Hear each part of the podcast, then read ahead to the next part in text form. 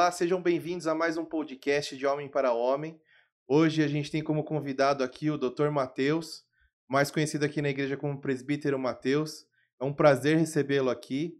E a gente tem um tema capcioso hoje aí, que é o homem e o mundo. É, Mas antes é. disso, se apresenta aí pra gente, Matheus. Muito obrigado pelo convite. Uh, meu nome é Matheus Solino, sou presbítero aqui da Igreja Presbiteriana da Lapa.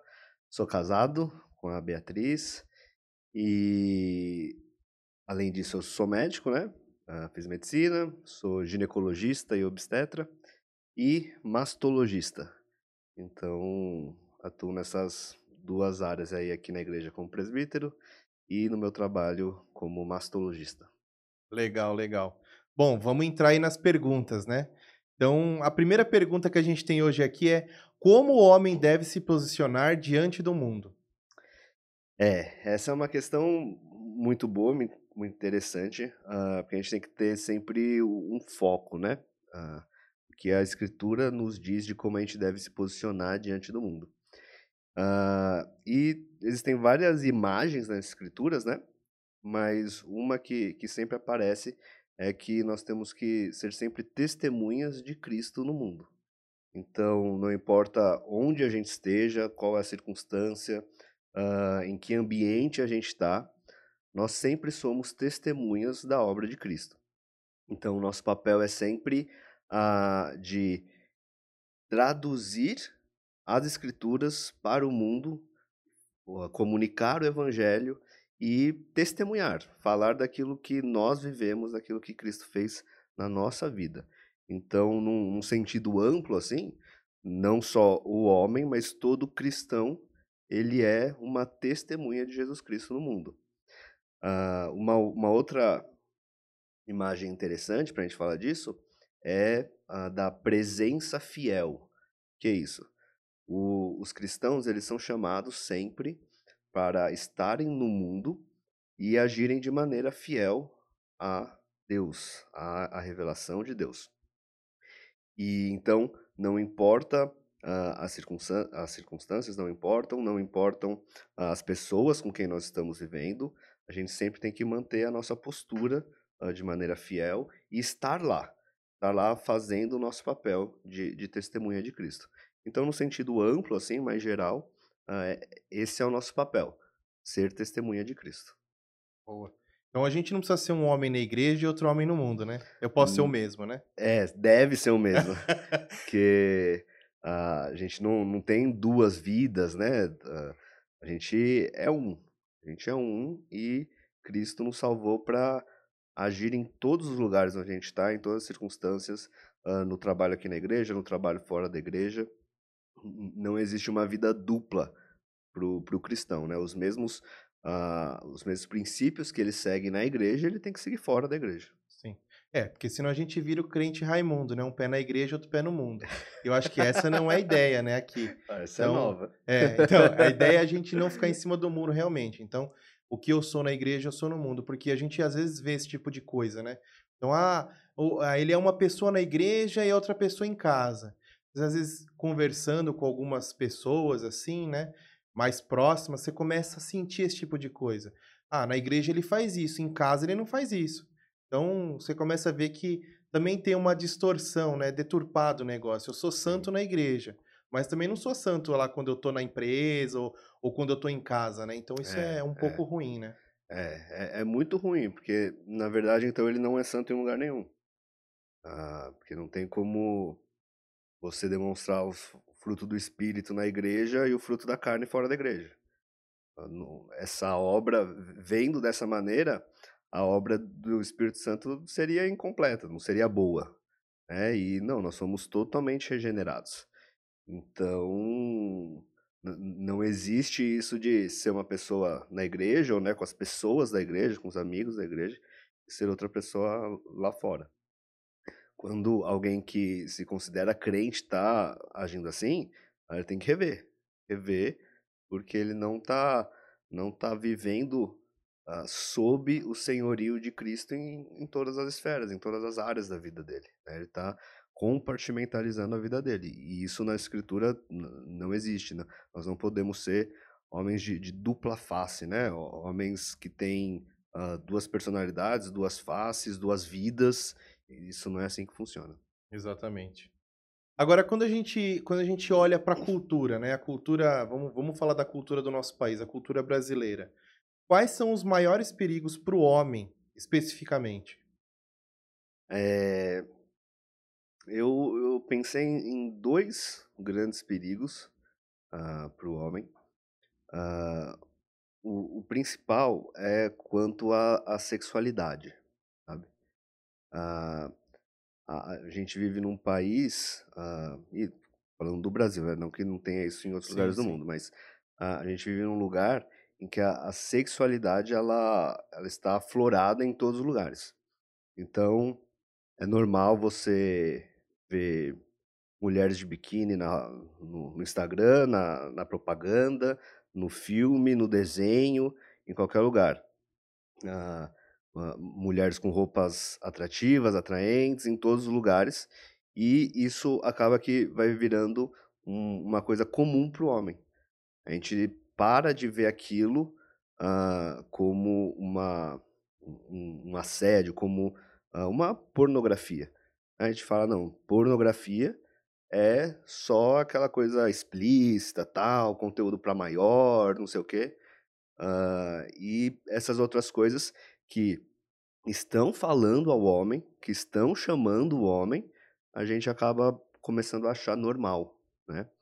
E isso é, isso é, é difícil, isso é, é complicado para o homem, porque até em, em estudos uh, científicos, tudo, a gente já vê como a pornografia uh, muda o cérebro do homem. Ele começa a viver numa, numa realidade paralela, né? Que não é realidade. Ele começa a viver num mundo da fantasia, um mundo virtual, um, que não existe. Então ele começa a perder o contato com a realidade. E isso, para os casais, traz muita, muita perda. Porque se o homem é casado e ele deveria ser inteiro, então para a esposa dele, e ele está imaginando outras mulheres ou outras situações, a, além de ele estar pecando já, né, adulterando, ele, ele começa a se afastar da realidade. Ele só quer viver no mundo da fantasia. Então isso traz muitos problemas para o homem. Ah, então eu eh, essas duas questões são, são muito fortes para a gente hoje e eu acho que a gente tem que tomar cuidado. Então tanto com essa, essa questão da sexualidade quanto da tecnologia em si, né? Que, que muitas vezes elas vêm juntas. Uh, mas acho que essa, esses dois pontos são muito importantes para a gente tomar muito cuidado hoje ah, para essas coisas que nós somos expostos todo dia e a gente acaba não percebendo, vira uma coisa cultural, vira uma coisa que é normal. É, e, e, um bom, bom ponto que você tocou agora sobre mídias sociais, né? Quando você entra nesse mundo, você entra num mundo que não tem limite de tempo, não tem limite do que você vai ver e não tem limite do que você vai imaginar, né? E isso uhum. acabou virando uma cultura, e não uma cultura brasileira, uma cultura mundial, né? Sim, Então você começa a ver alguns estudos que você perde até oito horas por dia mexendo em mídias sociais, né? WhatsApp, Facebook, Instagram, entre outros. E às vezes você não tem tempo de ler a Bíblia. É. Ah, poxa, ah, eu não consigo ler a Bíblia, ah, não tenho tempo. Isso é muito importante para o homem, né? Sim. Quando você olha o homem como líder do lar, ele tem que ser o primeiro a saber das coisas é, divinas para poder passar isso para as próximas gerações, né? Para a esposa, para os seus filhos, né? Então, culto no lar. Então, você começa a olhar essa, essa culturização errada que a gente tem, né? Essa, essa cultura de, de tecnologia, de tudo muito rápido, tudo muito frenético, e esquece, né, do que, do que Deus deixou pra gente, né? É. A palavra dele, né? É. A gente acaba mesmo perdendo a noção do tempo. Né? A gente entra por isso que a gente entra nesse mundo virtual. Né? A gente sai do nosso mundo real, com as demandas que a gente tem, com as responsabilidades que a gente tem, e a gente vai para um outro mundo que é só uh, entretenimento. Né? Você fica ali, que que uh, você perde horas no Instagram? Porque você tá ali vendo vídeo que você acha legal, você acha engraçado, você acha polêmico, você acha não sei o quê, e aquilo vai te consumindo. Você não tá ali pensando em nada, você tá ali só, sem, só sendo uh, entretido, né? Exato. E, e, aí você consegue perder horas ali facilmente. Né? Exatamente. E aí, quando você olha, né, o que, que é ser um homem para o mundo e o que, que é ser um homem, biblicamente falando? Uhum. É... Ser um homem para o mundo, isso, como o mundo não tem um padrão, isso através das épocas sempre vai mudando, né? E, e, e uma coisa boa que a escritura nos dá é padrão.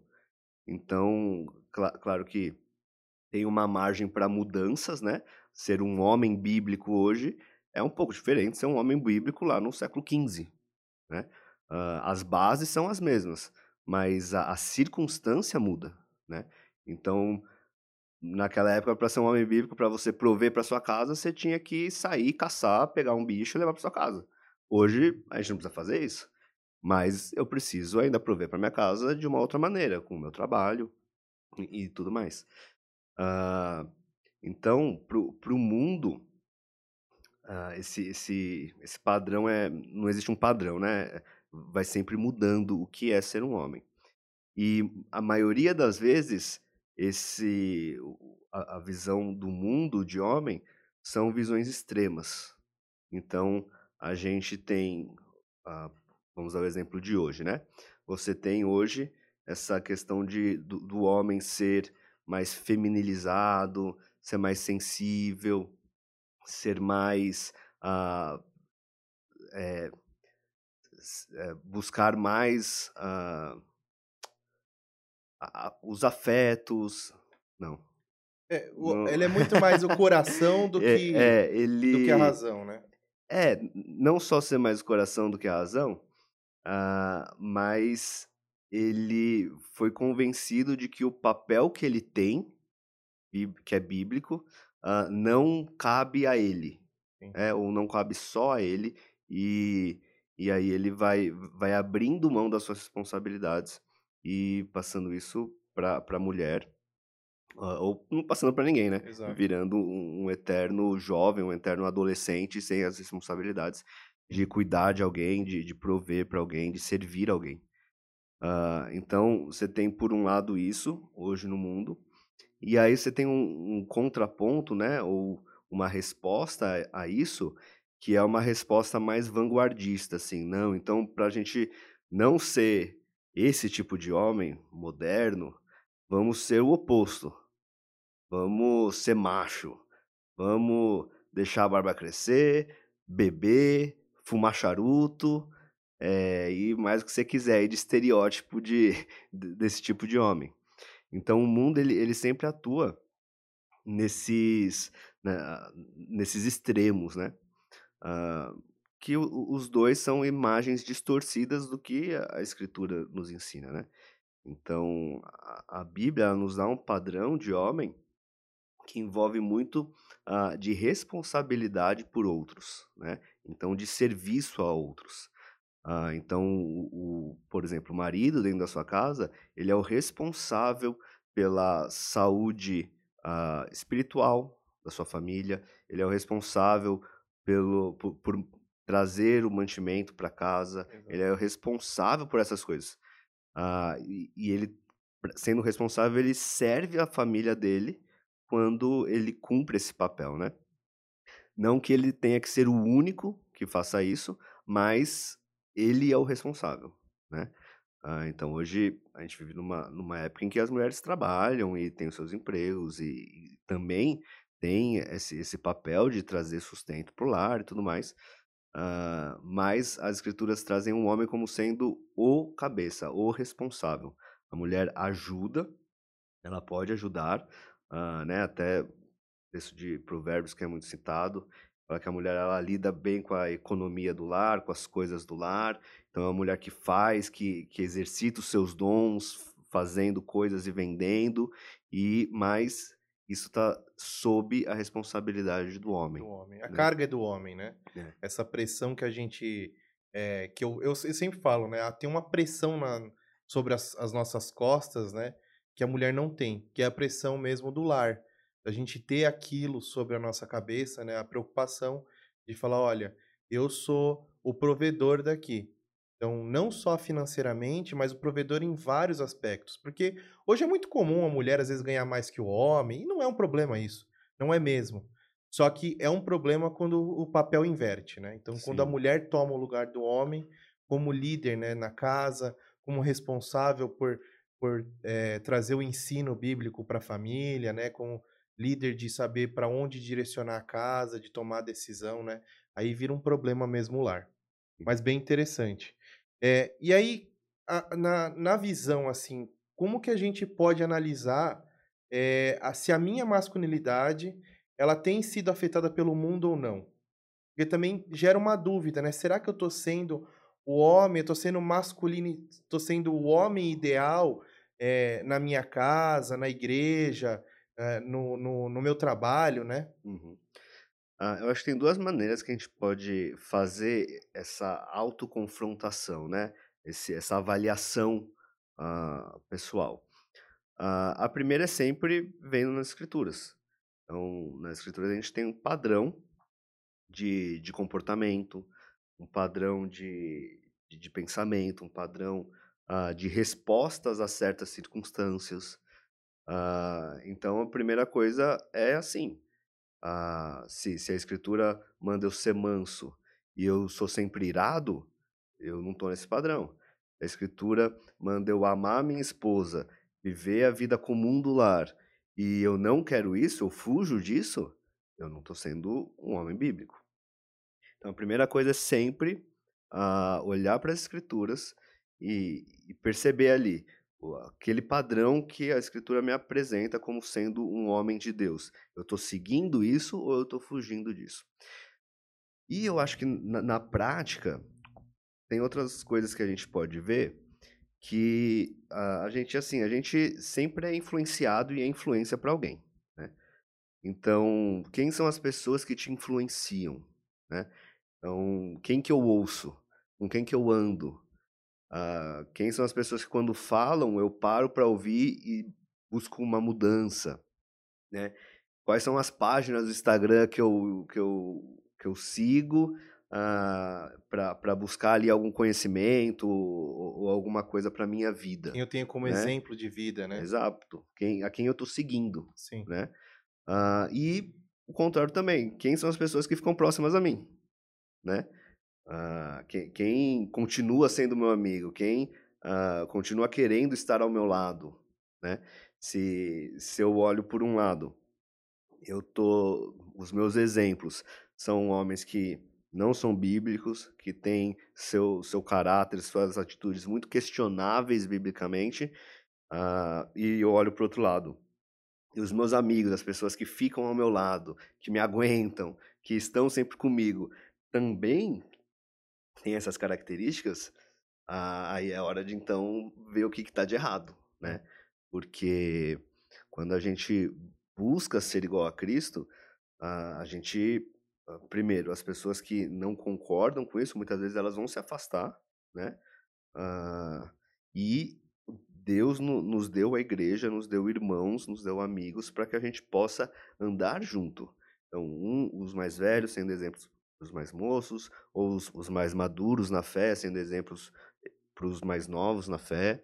Uh, então, essa, esse círculo de amizade, né, tanto a quem você segue, quanto quem está te seguindo, é, acho que é um, um bom indicativo também uh, do, se, se, a gente está num, num, padrão bíblico ou não.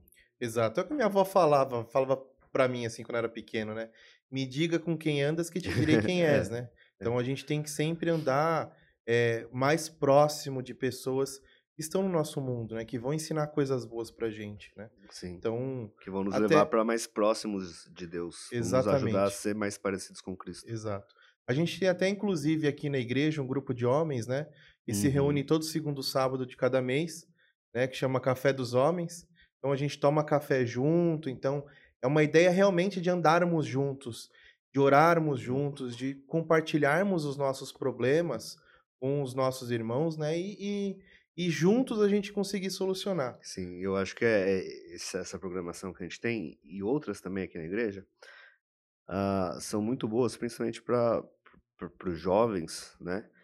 Uh, porque hoje também na nossa cultura, né? A gente falou da cultura, uh, a gente tem um certo, o pessoal chama de esnobismo, né, uh, temporal. Então, eu acho que aquilo que é velho, eu esnobo. Exato. Não serve para mim, eu não quero saber, era Exatamente. outra época, era uma outra cabeça, e a gente ignora isso. E com, uh, claro que a gente não vai falar isso, uh, mas é só a gente ver o quanto os jovens vão se afastando do restante da igreja.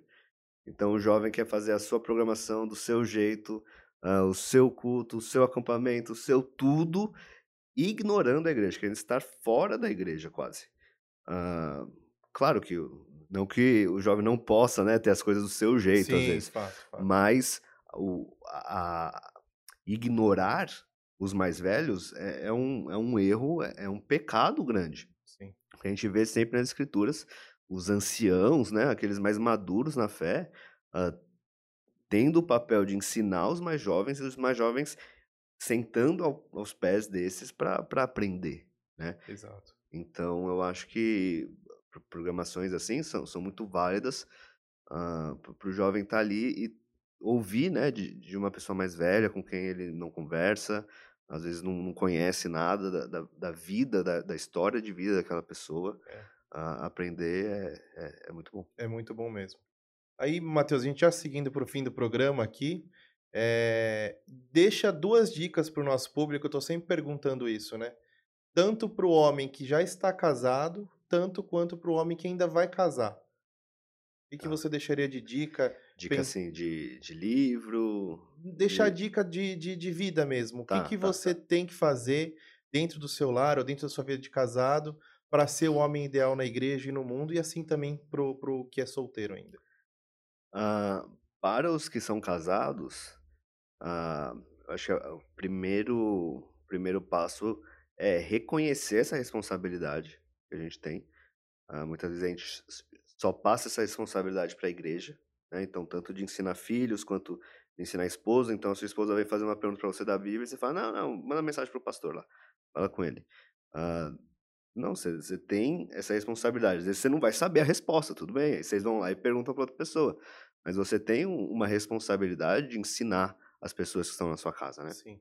Esse conceito uh, que a gente tem na, na, aqui na igreja presbiteriana reformada de, da família, né? Uh, é, é, muito importante e o homem tem um papel muito forte nisso. Uh, mas a maioria nem pensa nisso. Acha que a sua responsabilidade é trazer o dinheiro e colocar comida na mesa. Pagar a conta e tá ótimo. É, esquece dessa responsabilidade espiritual, né? Essa responsabilidade de ensino também. Uh, e começar a fazer. Uh, ter essa, essa noção, então, de que você é responsável e começar a tomar atitudes para uh, ah, ajudar a sua família. Então, estudos bíblicos, culto doméstico, uh, ler a Bíblia junto, or, juntos, orarem juntos. Tudo isso uh, é difícil fazer, muitas vezes porque a gente não está acostumado a fazer essas coisas. Todo mundo se junta para ver série, mas a gente não se junta para orar, uns pelos outros, para ler a Bíblia juntos. Exato. Então é, é uma coisa que uh, no começo é difícil, mas uh, se é um mandamento de Deus para a gente fazer isso, né? Ele vai nos dar a graça de conseguir uh, começar e, e, manter, né, rotinas assim.